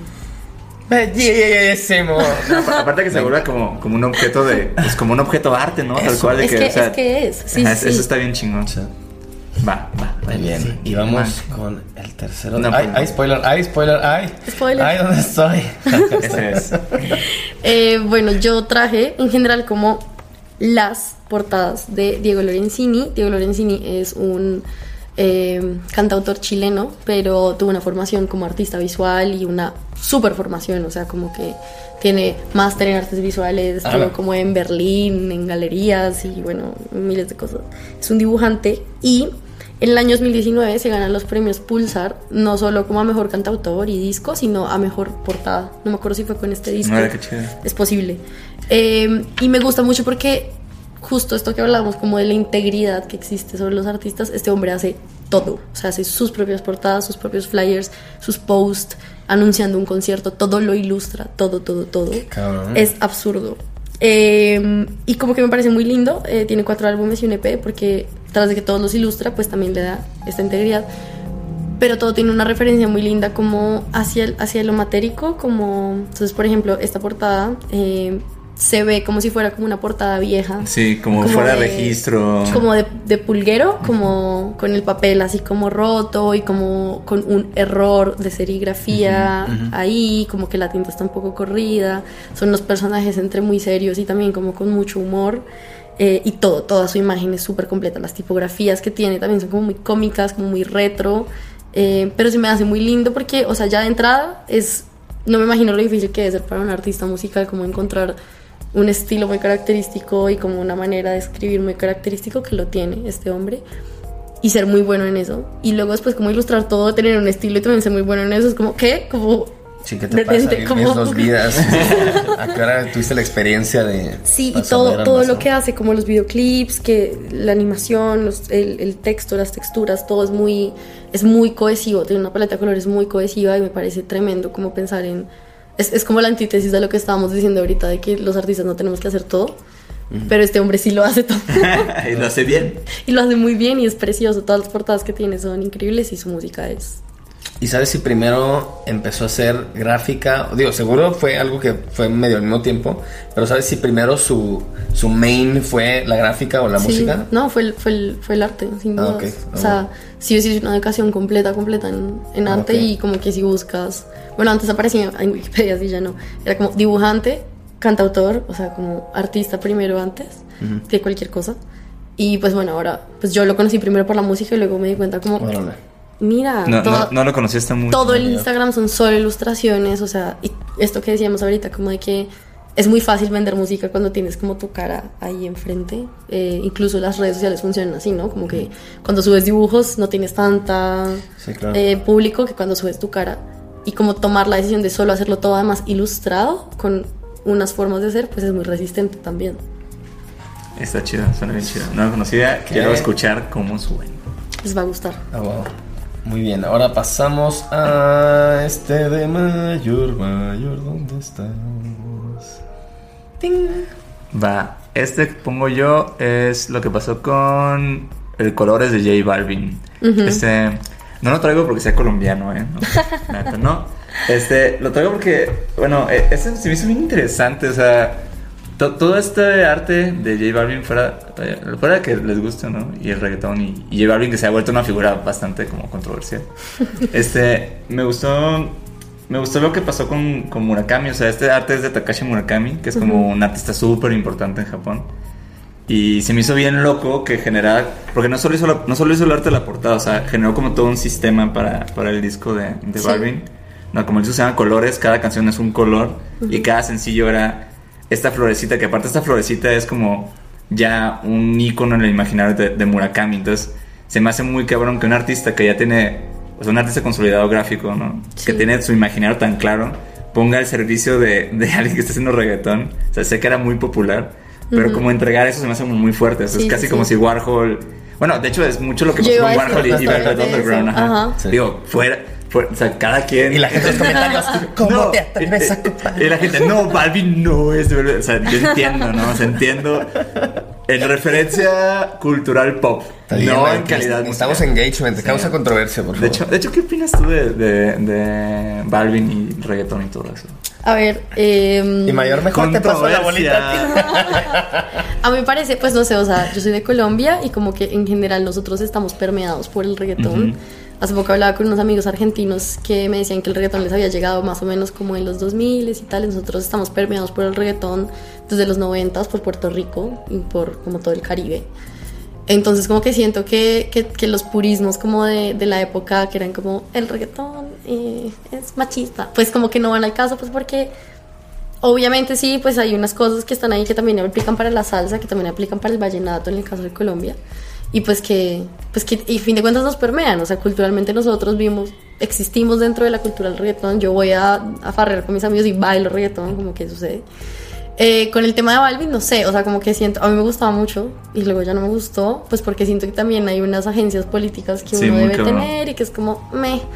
Pero sí creo como que darle esta particular y como reba- rebajar, como si por debajear el género como por lo que es, pues también es como, está muy mandado a recoger, o sea, como el hecho de que una canción hable de, no sé, eh, el universo, pues no le quita valor a una canción que tiene la intención de hacer bailar a la gente por bailar y ya, eso también es válido. Y sí creo como que lo que está pasando con artistas como Karol G o Fate, y es como que están poniendo en el mapa eh, pues a Colombia, bien o mal, pero pues pasa, y que sean como los artistas más escuchados, que la, la gente en Estados Unidos cante en español y no como, por ejemplo, Shakira, que tuvo que hacer todas las versiones de sus canciones en Sí, inglés. del laundry service. Ajá, para poder como que pegar en ese mercado, sino que ahora el mercado esté orientado hacia lo latinoamericano y que sea, pues, nos guste o no por el reggaetón, pues es algo de celebrar, sin duda. Sí, es interesante. Y digo, yo, yo también lo traje porque, digo, fuera de, de, de este álbum Colores, o sea, creo que. No, no, no creo que dio la pauta, pero más bien para mí, en el mundo del, del reggaetón y hip hop latino, sea, hay, hay muchas mancuernas con artistas visuales que, que llegan como muy alto, ¿no? De hecho, el último Sí. disco de, de Bad Bunny, el Nadie sabe lo que va a pasar mañana. Sí. O sea, eso lo ilustró una cosa- un artista que se llama Matt McCormick. Ajá, sí. Y es bien loco, o sea, porque él, o sea, ese artista realmente él dibuja así, dibuja como western o como americana, así.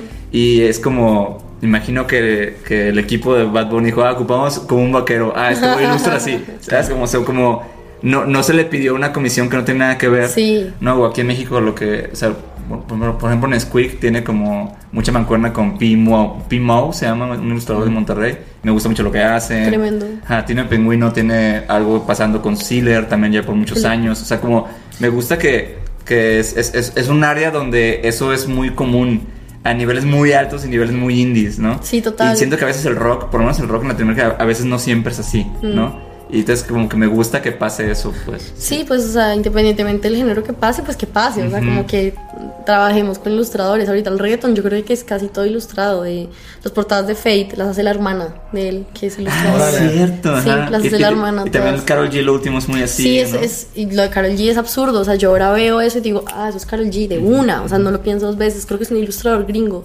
si no estoy mal. Y es un universo, de nuevo, como tan también como compactado que además también es como parce. Obviamente es mucho más fácil que la imagen entre por una ilustración a que sea como una foto de una persona. Sí. A mí las fotos igual se me olvidan un poco.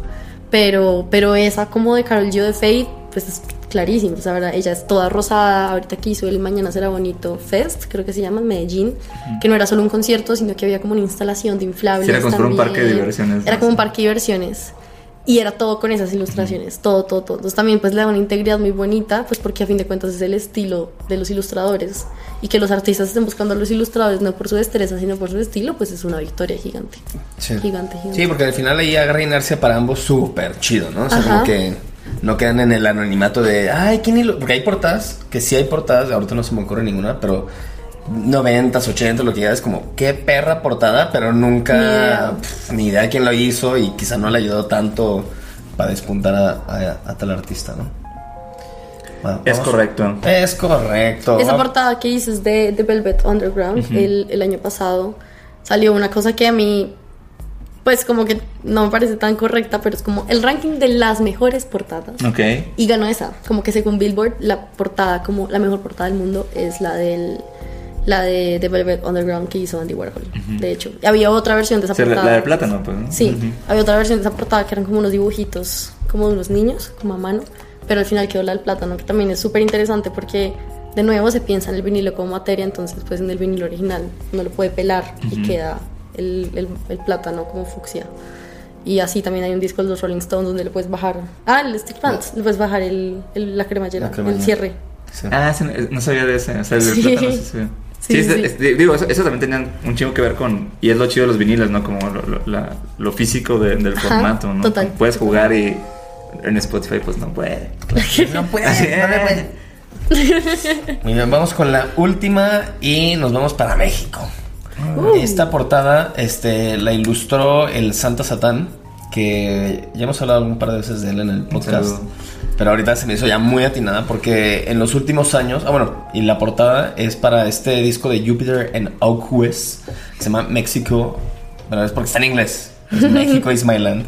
Este, pero justo esta, es una combinación bien rara que seguro se dio de alguna manera bien chida, pero el punto es que es un artista eh, del Congo y este álbum en particular son solo cuatro canciones y son remixes por gente mexicana remixeando esta música africana. Wow. Pero la verdad es que yo o sea, escuché el álbum cuando creo que cuando lo publicó este el Santa Satán, pero luego que me encanta es que el- la portada aparte que me encanta gráficamente, como que justo funciona a nivel, como decías tú, como nivel sistema, de que es como bajo todos estos elementos, pero de una manera como muy a modo branding, pero a modo es ilustración Sí. a full, pero, a mo- pero al mismo tiempo está todo lo que neta quiere- quería el artista. Sí, como que va a servir para toda la comunicación. Pero de- luego para toda la que comuni- sigue del- Exacto, del- entonces la pieza, ¿no? todo funciona como elementos por separado y Wow. todo, o sea, o sea, como que, güey, me encanta, o sea, todas las ilustraciones individuales me vuelven loco. Sí. Aparte que conceptualmente está muy chido.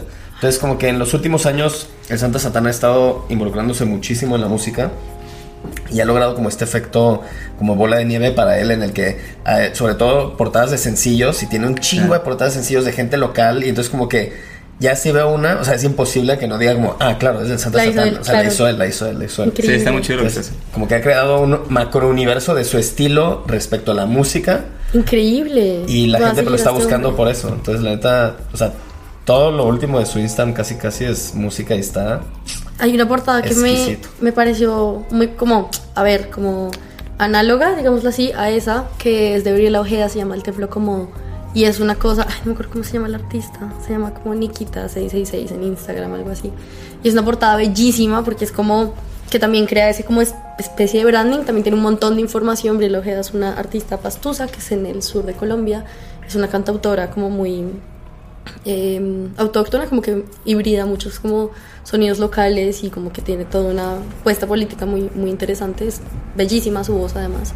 Y Templo como es como una cosa que tú ves y es como, ah, lógicamente es eso, como que es imposible desligarla como de una paleta de colores muy pasteles, de una, un tipo de ilustración muy específica.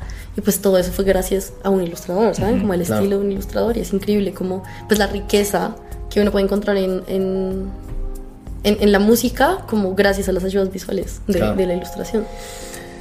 Qué bonita nota para cerrar con el último álbum. Este, pues qué chido, la neta. Igual pónganos en los comentarios cuáles son sus álbumes, sus portadas favoritos, eh, o artistas que hagan muchas portadas de, de álbumes también siempre está chido Ah, ver. sí, siempre está lindo. Este, no y an- antes de ser, antes de pasar a la última sección, ahí y seguramente hay simplemente por números y por experiencia que dentro de la gente que nos escucha hay a huevo personas que les interesaría un montón pues entrarle al mundo de la música, que les mama la música, que de por sí ya le han entrado a hacer como sus fanfics de, de en torno a sus canciones favoritas Sí. o sus músicos y músicas favoritas.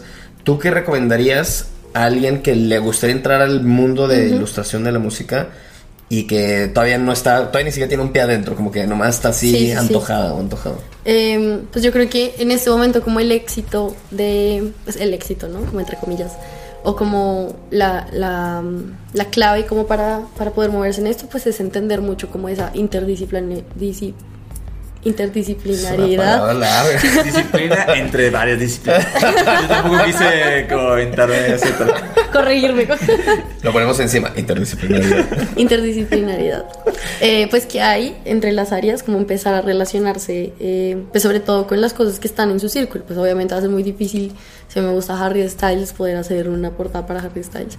Pero es como, en la medida en la que yo entiendo la música, pues mí me tengo que preocupar por ella y la preocupación pues va hacia mis artistas locales, a las personas que están cerca a mí, a cuáles son los proyectos que están cerca, cerca a, mi, a mi ciudad, a mi, a mi género, que me gusta, a mis amigos, que es lo que escuchan las personas acá. Y si esa respuesta no es muy clara, pues empezar a, a investigar a, a raíz de cuáles son los proyectos locales. Y siento que algo que también es interesante es que muchas veces los artistas no saben lo que necesitan.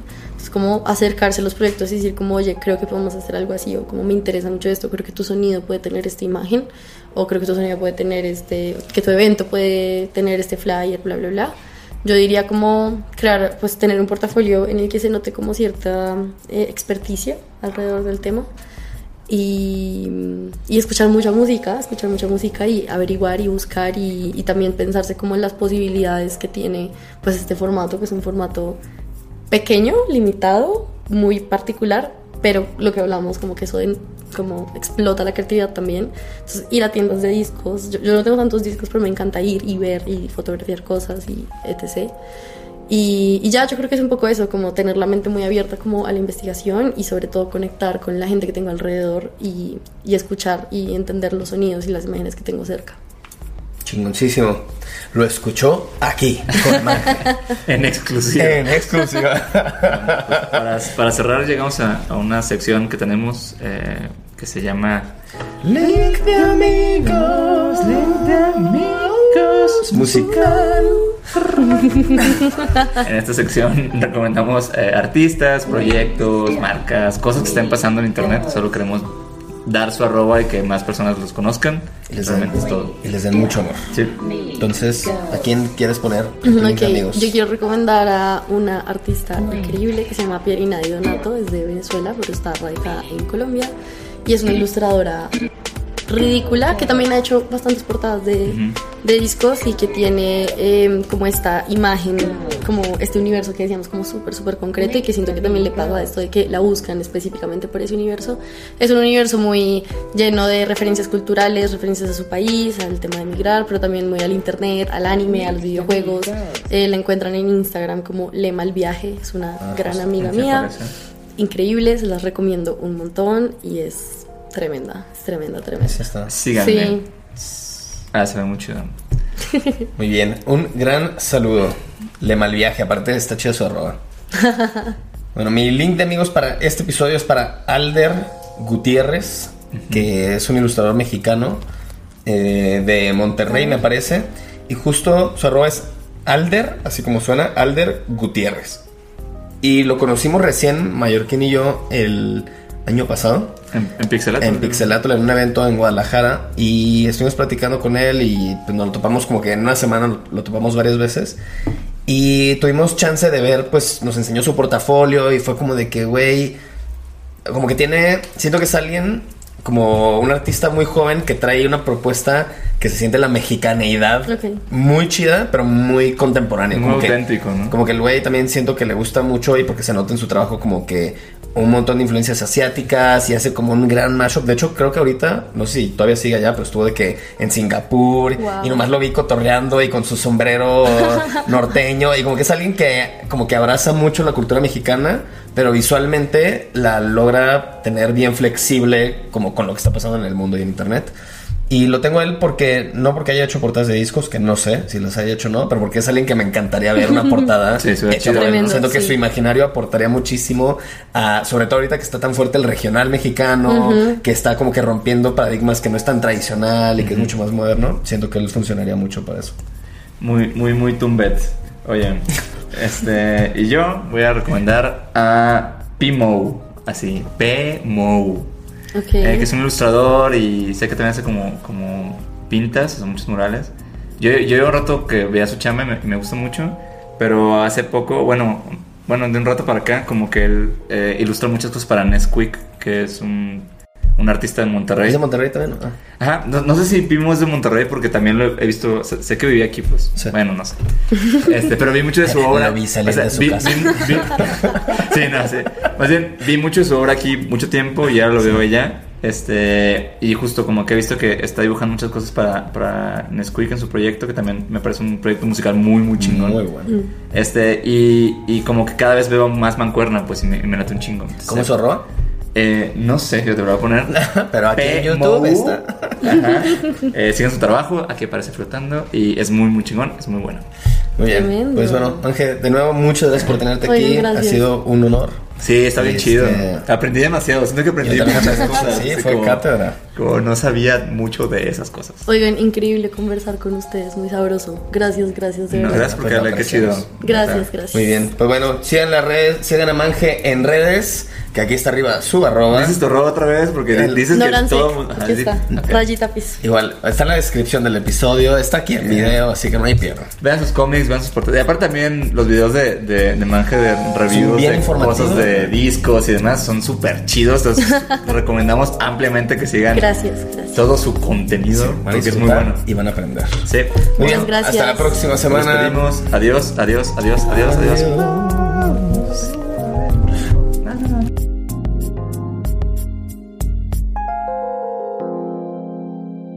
Grupo de Auto Unida de Bujo El Podcast.